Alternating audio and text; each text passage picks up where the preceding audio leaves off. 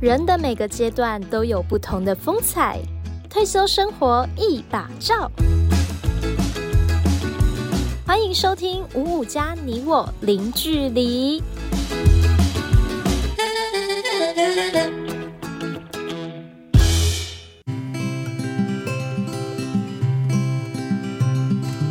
欢迎收听五五加你我零距离，我是主持人心怡，我是丽君。嗨，很高兴今天又到空中跟大家相会了。今天要跟大家聊的议题是生命中的另外一场退休。其实大家在聊到呃生命另外一场退休的时候，坦白说我们在准备的前期啊，我跟丽君也是有点。沟通蛮久的，对，想说，哎、欸，其实大家在讨论这件事情跟这个议题的时候，嗯、好像都有一些避讳要来说，呃，这个死亡，死亡这件事，对，嗯，那但是，呃，很多时候都是我们生命中一定必定要遇到的。事情、事件，不管是可能是朋友，可能是家人，甚至是自己，到底要用什么样的心态来看待这件事情？或许呃，我们年纪不一定有到那边，对，但是我们在生命的过程中遇到的这几个事情、事件，都会让我们再一次的反思，说，哎、欸，我们是不是在我们的呃生命故事当中，可以再多添加一些什么？嗯、所以我们今天很荣幸邀请到了一个很。非常非常帅气的老师，对，我们去年呢就有邀请过老师到我们的线上课程来跟我们分享这个议题哈，不仅长得帅又有智慧。好，我们今天就是非常的高兴可以邀请到呃这位来宾，他在就是这次我们跟他分就是在分享这个我们要录的这个话题的时候，其实我那时候自己在邀请的时候有一点点。就是小小担心这样，可是呢，我后来跟老师聊过，然后再看到郭老师的资料，就觉得嗯，今天请他来就就对了。这样，因为老师在安宁呃安宁疗疗暖跟那个陪伴癌末病人这一块的实务经验很久了，那我相信老师一定有许多宝贵的生命故事可以跟我们分享。那今天呢，先把我们就小小的掌声 欢迎呢我们的蔡长莹蔡老师。主持人好，线上的听众朋友大家午安。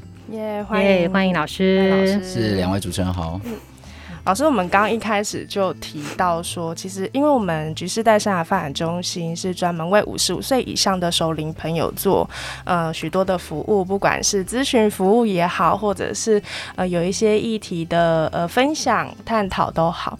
那其实在这个阶段啊，更容易遇到我们刚刚所提到的，像是生命另外一场退休。对。呃，可是感觉上还蛮多人会避讳这件事情的探讨。是，其实哈，死亡在对我们的华人文化当中，它其实是一个比较避讳或者是一个比较隐晦的一个字眼。嗯。那所以我们从小到大呢，其实会面临到非常多所谓生离死别的一个状况。嗯。是。但是好像在这些我们从小长大的一个观念里面，长辈一直灌输我们，好像不应该随便去谈到死这个字。嗯。那所以。我们就这个从小就被这个叫内化，好像不应该把死亡这个字眼啊挂在嘴巴旁边哈。嗯，我还记得我小时候成长是在这个云林县的乡下，那我记得我小时候肚子饿的时候，我就会跟我阿妈说：“阿妈，我把肚子腰腰干被细。”所以我阿妈就会说：“来，安诺西，你喜欢了，喜欢垮哈。”所以我们从小就已经被内化，也就是我们成长的一个教育背景告诉我们，就是好像死这个字眼不应该随随便便的提出来，然后讲出来，但是。呃，我自己的过往的经验哈，从这个小学到大学，然后读硕士班、博士班，后来接受教育的一个历程，我一直对啊、呃、生死的议题非常的呃有兴趣，然后也因为我过往的生命经验，让我去想要去了解死亡到底是什么，好，人类的临终到底会面临到什么样一个状况啊，所以花了一点时间，好陪伴了很多的这个临终的病人，好迈向死亡，好，那所以陪伴。啊，这么多的一些临终病人迈向死亡的时候，我开始发觉，其实我们是可以把死亡这个字眼啊挂在嘴边的。我们应该是可以好好教育的下一代面对什么叫死亡，然后他们去认识什么叫死亡。嗯，啊，所以这几年我们就推了一些，比方说生命生命教育体验营啦、生死体验营啦，嗯，好让更多的孩子理解啊什么叫做死亡。那死亡到底是不是怎样的样态呢？它可能包括生理的、社会性的、情绪性的，或者是灵性层面上面的，这些都是可以去灌输孩子，让他们知道的。所以我想，死亡这个字眼，其实对我们来说，尤其是我自己目前在啊南华大学的生死系任教哈，我想其实我们都不会避讳去谈论这样的一个字眼，嗯，这样子是。感觉的确就是，呃，以前的世代在谈论这件事情的是用忌讳的方式，对。但是现在有很多的教育也好，或者是影集，好像我们现在有很多，呃，不管是像父后七日这样的影集，其实。哎，就会带着我们去思考说，哎，当我们面对这件事情的时候，我们要用什么样的心境去看待？是、嗯、是，所以当时候我在设想我们这一次的那个讲纲的时候，讲题的时候，我就在想说，嗯、呃，人生的另一场退休嘛，哈，我常在讲一句话哈，我们人生就像，呃，从日出到夕阳阶段啊，这个人生的晚年就像夕阳阶段。那我们每次讲到夕阳无限，好，好像大家都会接。只是金黄昏，听起来就非常的惆怅，所以我都希望能够把它改成灿烂的黄昏哦。所以每一个人在面临到啊自己的晚年或者是末期的时候，大家都可以很漂亮的来一个华丽的转身啊，离开这个人世间，勇敢的去跟这个人世间，还有包括我们身边周遭的亲人朋友啊去做道别，去 say goodbye 这样子是。嗯，的确，在这个很未知的状态底下，在面对所有的。不知道会很恐慌，对，也不知道从哪里开始谈起，对。所以老师有没有建议我们，如果我们要去思考这件事情，因为的确我们有很多的身边的经验也好，或者是影集、书籍都好，是，我们应该从哪里开始？是啊。呃，回应主持人这个问题哈，就是关于我们现在相关在谈论死亡如何触及这个问题哈，包括因为我相信线上有很多的中年的朋友，或者是啊这个高龄者的一些朋友都在线上的伙伴都在线上哈。嗯、那我是建议就是说，如果是要跟自己父母谈，或者是跟自己家里面的高龄长辈谈的时候，借用一些相关他们自己的有兴趣的这个所谓的媒介物品，比方说好了。嗯我们过去呃老老老年人喜欢看的歌仔戏，嗯啊，或者是这个所谓的一些电影戏剧，这个其实都是很好的一个切入点啊。从这些所谓的媒介啊媒材之间，我们从这个媒在电影里面的某一个死亡事件，然后下去做论述，然后去跟老听老人家怎么说这件事情，嗯，那其实就是一个很好的切入点哈。比方说好了啊，在父后七日里面，刚才主持人主持人有提到嘛哈，所以一对兄妹怎么去。哦，这个埋葬他们的父亲啊，怎么去告别他们的父亲？但是父亲可能在死之前很多事情都没有交代完成。对，那其实如果可以的话，我们就可以用这部片去跟给长辈看，就是说，哎，爸爸妈妈，你现在对好这部片里面的这个做法，你有没有什么感觉？那如果是您呢？如果是您，你想要怎么做？我是你的孩子，所以没有关系，我们可以很坦白的来做一些。一些沟通，一些交流，哦，是不是？如果今天啊，你你你你今你要走的时候，你希望我用什么方式，好去对待您？好，比方说好了，要在哪边往生？好了，比方说好了，你要穿什么衣服？然后你要用什么仪式？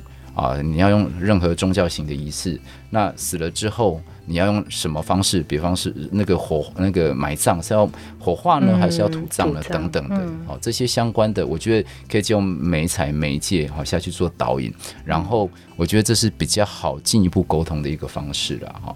那我相信在一般的现在目前哈，因为线上有可能我在猜测有平均五十岁或五十五岁的啊这个首领啊人士或者是伙伴这样子哈。其实我相信在我们这一辈的五十几岁的啊中年人哈，可能对。啊，这件事情哈没有那么避讳，然后也很肯愿意去谈这件事情，谈论这件事情。好了，所以我们现在看到很多的所谓的啊，这个丧葬的议题啦，环保葬啦，它其实是一个很好的选择啦，或者是我们过往的火葬也好哈。那现在当然土葬的几率应该是越来越小了啦。哈。目前的我们的研究数据看起来，土因为土地有限，哈，土葬的几率越来越小哈，这样子。嗯，其实我我想要分享一个，就是我曾经有跟一个长辈聊过。那那个长辈其实他就是说，哎、欸，你看我这样年纪很大了，他大概将近八十岁左右。是。那其实他有说，其实他不怕老，但他很怕，对，就是谈到死亡这件事情。那他会这样的恐惧，我相信可能也是，呃，现在一些比较年纪比较大一点的人，他们内心的一个一个想法。那那这位长辈还有提到，就是说他。除了他这是他的恐惧之外，就是他担心他接下来这段时间，他呢是健康的的老，还是说他是因为病痛的老？那刚好我听他这样讲完的时候，我最近刚好在看一个数据，就是有一个数据说，台湾的平均的人，他在呃大概会有六到七年，对，是处于对卧床的那个期间。是，那这个对于身边的人来说，真的。有时候亲人想要帮助的时候，其实是完全帮不上忙。是，对对对。那那这时候我就会比较好奇，就是说刚刚老师有提到，那我们除了可以说哦，现在的现在的长辈们可能在观念上面，我们是可以比较可以去谈这件事情。是。但我相信还是有一些人他是很很忌讳，可能就是像以前那样谈，可能家长就会骂你说哦，你这样是不是巴不得我我早一点怎么样这样？对。那我会比较好奇，就是说当真的如果是在呃，最好是有准备的状态下。那如果是没有准备的状态下，就是像老师你的过往的经验，如果当身边的亲人遇到是没有准备的状态下，那我们可以怎么去给予这方面的建议？是对，呃，以目前的很多的长辈，他们长者是担心死亡的议题的时候，嗯、是原因是因为他们从小到大的那个教育背景、教育过程嘛，也是把“死”这个词或“死”这个字当成是一个非常。这个禁忌或者避讳的事情，然后他们可能看到他们在长一辈的这些长者，可能是因为病痛的侵袭，然后往生的哈。那我们每一次在讲，我我每一次不管在学校或者是学校外面哈，在谈安宁或者是谈谈谈善终的时候，我每次都问我的学生说：“哎，你们认为哈什么叫做善终？你们认为什么叫善终？你们也其实这个问题就是。”你们想要怎么死就对了啦，哈、嗯。那很多学生就跟我说，很蛮好玩的，我觉得蛮好玩的回答。他就跟我说，老师让我活过平均余命哈，我是男生让我活过七十七岁，女性让我活过八十三岁。然后啊，活过平均余命的时候，嗯，有一天睡梦中走掉，而且没有任何的病痛侵袭，而且睡梦中走掉的时候，刚好子孙满堂围在我身边。我每次都跟他说冰娜卖公啊，我就跟他说冰娜卖公哈，天底下没有那么好的事情。其实我们必须要承认一件事情啊，在呃在座各位您跟我都一样哈，终究有一天可能会或多或少受到慢性病痛的侵袭，是，有可能是中风，有可能是失能卧瘫啊，有可能是所谓的癌症类别等等的这些相关的疾病，甚或是我们最害怕、目前最害怕的失智症这些等等的问题。好，我想其实这那台湾也面面临到一个高龄的一个社会这样的环境的议题，所以我觉得这些议题其实是哦可以去跟这些伙伴或者是长辈他们去进行沟通的哈。嗯、那当然哦，刚才主持人有提到，就是说如何去面对一个所谓的。呃，这个临时突然的一个状况哈，我举我自己啊、呃、家里面的一个自己的一个故事来跟大家分享好了哈。嗯，我父亲今年呃已经高龄，已经八十三还八十四岁了哈，刚好八十三岁这样子哈。那在十几年前的时候，我就一直很担心他的健康问题啊，因为我的父亲其实就呃不高哈，差不多一百六十五出头，但是啊，这个体重。十几年前，将近啊，快一百多公斤。嗯，哦，所以我一直很担心他身体议题哈，因为温电温刀哈，我就等下萝卜哈，一直啃一下，还等下萝卜是温阿温母啊，可以继承温阿妈，还等下老爸继承下来。打刚的蛋三盏热安尼啊，所以我爸就是每天就是连早餐都要配那一点萝卜。哇，而且他一天要两包烟。所以就可想而知，我很担心他的身体状况。是，所以十几年前的时候，我就跟我爸讲说：“爸，我们堂哥那假了呀，哈。”我爸是一个非常传统性格的男性。我讲你刚才那假了，我就刚才只回一下没有，我只差没讲两个字叫中风这样而已。但是我爸就跟我回说：“没啦没啦，哈，林北他每次都是用这个这个词来开做开头。对，一一讲哈，我要走哈，困困的得走了。我讲熬汉好的代志，我我过去的病。啊，这汉古伟逃了，我看这贼那怎样？嗯、啊，真的哈、哦，大前年啊，大家应该还记得，大前年冬天寒流来，非常寒冷。嗯，我爸真的半夜啊，左侧 CVA 重哦，左侧偏瘫，就左侧偏瘫，而且错过那个黄金六小时。嗯、所以早上起来的时候，我妈才发现。嗯，啊，所以变成整个整家大小就开始忙碌了起来。嗯因为他之前也没有说他到底呃，比方说我们倒下去的时候，他接受什么照顾，完全没有。是，所以整个家里面最辛苦其实是家庭照顾者，就是我妈妈。我妈妈也是已经八十几了，所以就是台湾现在的老老照顾、老丈照顾的问题非常严重。所以这也就是说，他也没有先讲，所以到医院去以后，在医院复健了快一个月，然后再衔接到长照二点零一个出来，然后回到家里面接受居家服务，对，等等的。那我现在就。哦，拜托我爸哈，要求我爸说一定要到我们家附近的那个长照巷弄站啊去上课，你一定要去上课，然后每天拄着拐杖你也得去，嗯，好，就是说，所以他现在的体重就下降到七十公斤。那所以，呃，从我们家这个案例来看呢，其实我就在讲，就是说，其实我们都需要去准备，在任何的阶段，其实应该要去设想到，如果。我们常讲嘛，哈，天有不测风云嘛，哈、嗯。如果当发生什么事情的时候，我们到底做好准备了没有？这样子。那在谈这个议题的时候，我很喜欢用我们四个阶段。我常讲华丽转身会有四个阶段：嗯嗯、生无忧、老无累、病无痛、死无憾。好、嗯，他你生的时候是没有忧愁的，嗯、你老的时候是不会累的，嗯、那你病的时候是没有疼痛的，那你要死之前你是没有遗憾的。那如果我们把它拆开成四个阶段的话，比方说在生生无忧这一块，你可能可以去好好去规划自己的退休生活。是很多人在退休前，可能自己的退休生活都没有办法好好去规划，嗯、他不知道自己要干嘛，所以一旦退休的时候，面临到整个空白的生活，嗯。一个人躲在家里面，哇，那个退化的速度就更快了。嗯，所以台湾刚才主持人有提到哈，台湾我们现在在搞长照二点零的东西嘛哈，这样的一个政策下来，台湾的人的一个卧床年数平均现在高达七七年多八八年多这样子哈。嗯那我们现在在常讲说，台湾政府也现在想设想了很多的一个方式，想要去把这个问题去做扭转。是，所以我们这个直接向前哈延伸到所谓的社区这一块，健康亚健康这一块的哈，比方说啊新建呃各地方的这个所谓的社区照顾关怀据点啊、长照巷弄站啊，鼓励这些老人家不要一直躲在家里面，嗯，鼓励他们。尽量在健康的时候你就出来运动啊，出来上课哦，有一些课程的安排，让他们有一些这个退休的时候的规划啊，不然其实那个退化速度其实蛮快的这样子哈。那还有包括呃，在老无类这一块，你自己在如果有一天，比方说你的这个长照的模式你决定好了没有？其实我常在问我自己，有一天如果倒下去了，我到底该怎么办啊？我跟我太太只有一个三呃，这个这个我目前我女儿只有十一岁，然后我今年四十八岁。岁，所以我很担心。你看哦，如果一个女儿又嫁给一个独生子，是啊，他们两个年轻人可能要还可以差细也啦，我也没办法差，对，很有困难。嗯，所以我自己都规划，如果真的今天有一天倒下去之后。你可能包括养护机构啦，或者是我们很重视的这个外劳的一些服务啦，到底能不能提供这些帮忙？这也是我们自己的规划，应该要去想这件事情。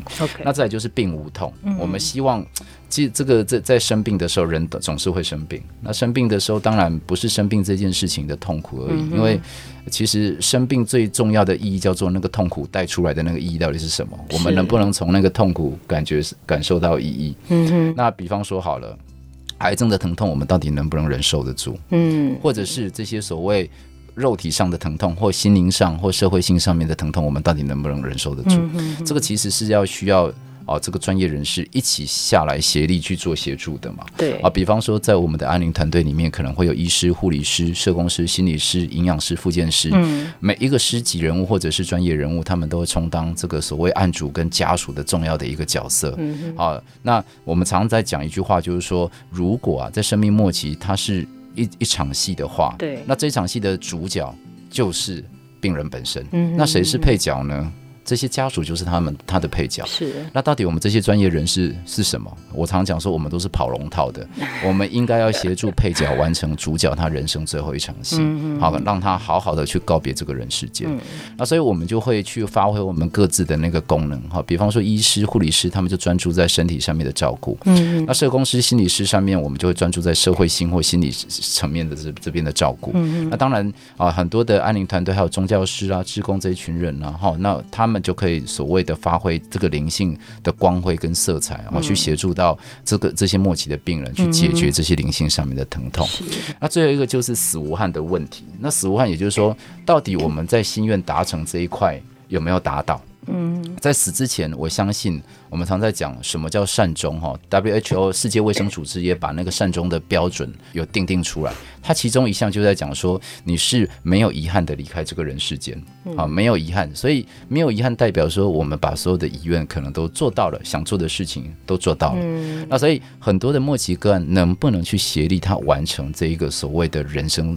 呃，他唯一的想望或者是梦想。是，我还记得我曾经在呃医院呃临床服务的时候，有一个老爷爷，当时候高龄大约在七十几岁。那这个爷爷呢，他最大的盼望就是盼望他的女儿能够结婚，所以他一直希望能够在自己这个，因为他是癌末的个案，他希望他自己在啊临终之前可以看到女儿结婚，但是以他的病情，当时候是没有办法出院的。嗯哼。所以当时候我就在跟爷爷沟通，就是说，哎。爷爷，如果可以，你会不会机会我们在医院帮你啊？这个女儿办这场婚礼，哦、这个爷爷就欣然接受，就说好啊，没有问题。嗯、所以那一天，其实我们搞得也蛮盛大的哈，在医院的那个、嗯、那个病房啊，肿瘤科跟安宁病房里面，我们就搞得很盛大，是就邀请他们的亲朋好友，还有我们的医疗团队啊，然后啊，这个把现场布置的非常的这个美轮美奂这样子。嗯，那刚好我又有这个，因为我们的医院都有很多志工，那这些志工他们其实都是。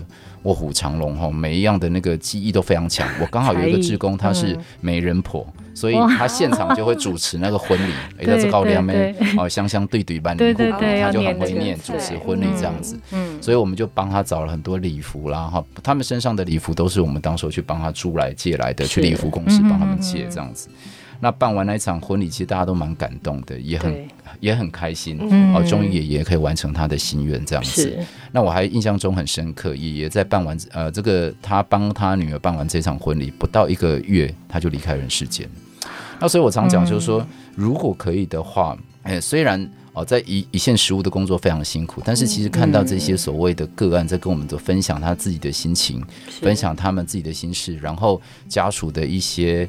哦，愿望有被满足，嗯，那我觉得就够了。或者是家属他确切有做到跟案主的四道人生啊，比方说我们常讲的道歉、道谢、道爱、道别。好，他可以好好的跟他 say sorry，先 say sorry，对，先道歉，然后再跟他说谢谢，嗯，然后再跟他说爱，然后最后一个跟他道别，嗯，好，所以这也是一个我们常常会鼓励很多家属跟病患一起来做的事情哦，四道人生这件事情，鼓励他们一起来进行这样的一个事情，那彼此可以把彼此。积压在心中长久的那种话语去讲出来，因为我相信在我们华人文化当中，很多爱、很多道歉、很多谢谢是说不出口。的。对对对。对，没错。其实，在生命的另外一场退休是需要很多准备。嗯、那生命的每一个历程也都是渐进式的在往前推进的。对，所以其实有很多的准备跟很多的议题可以来做探讨，甚至跟家人来聊聊说，哎，接下来我们要面对这件事情，该怎么做准备？是是是。是是目前其实，在台湾哈，其实我们在讲说，在善终呃末期这一块，那其实的过去可能大家耳熟能详的就是所谓的安宁缓和医疗这一块哈。嗯。那整个在安宁的意识，其实从一九九零年哈开始进来台湾，从西方的一个国度里面进来到台湾。那当然，台湾是到两千年二零零零年的时候哦，才有所谓的安宁缓和医疗条例。那大家可能很确切的去认识什么叫安宁啊。不过。我这几年我到很多社区或者到很多的地方去讲课的时候，还是很多老人家以为安宁好像哪里单戏也赶快，所以我在这边还是要提出澄清哈。那对于这类安宁的观念，其实是要做一些更修更改了哈。毕竟啊，安宁不是说让我们在那边等死的，不是，它其实也做一些相关的所谓的处于性的治疗。好，它你的疼痛控制这些，其实在整个安宁疗护里面，它其实都有包办到了。嗯，只是它有在增加社会的、心理的，还有包括灵性上面等等的这些层面上面的一个支持，这样子哈。所以哦，安宁不一定啊，这一定要关顾在所谓的这只有这这短短的什么末期的个案，它其实可以再往前进展啊。这确确切得到罹患癌症的时候，其实它就有安宁的一个角色存在，这样子哈。那当然，安宁这几年其实我们就开始在。感觉说安宁有没有什么地方是不足的？有没有地方哦是不够的？所以比方说在安宁这一块，它可能只有在所谓的急救措施这一块，可能只能去做一个选择，不急救这样子哈嗯。但是你不急救的话，其实很多的管灌啦，或者是所谓的这个点滴啦，或者升压剂啊这些等等都还是要打。好，在很多的病患里面，你就看到说，常常还是有很多病患他可能要开这个造肠造瘘口啊，因为要用管灌的方式输液，让他有一个人工营养的一个方式，流体喂养的方式这样子。